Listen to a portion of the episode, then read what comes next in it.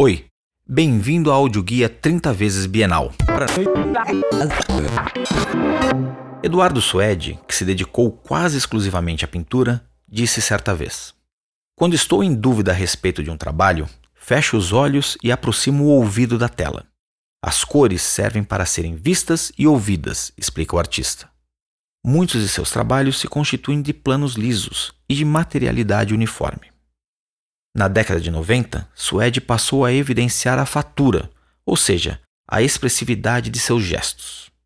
Então a investigação da cor e o movimento do artista se equilibraram. As pinceladas se tornam turbulentas, as telas amplas e a tridimensionalidade foi experimentada. Novos materiais também foram incorporados, como papel, metal e plástico, e novas operações introduzidas, como sobreposições, cortes e colagem.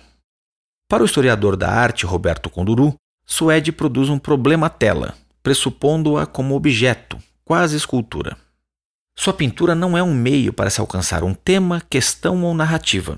Ela é o próprio fim, a própria forma, o reflexo de um percurso que questiona constantemente seus limites. É uma pesquisa relacionada com a própria história da pintura.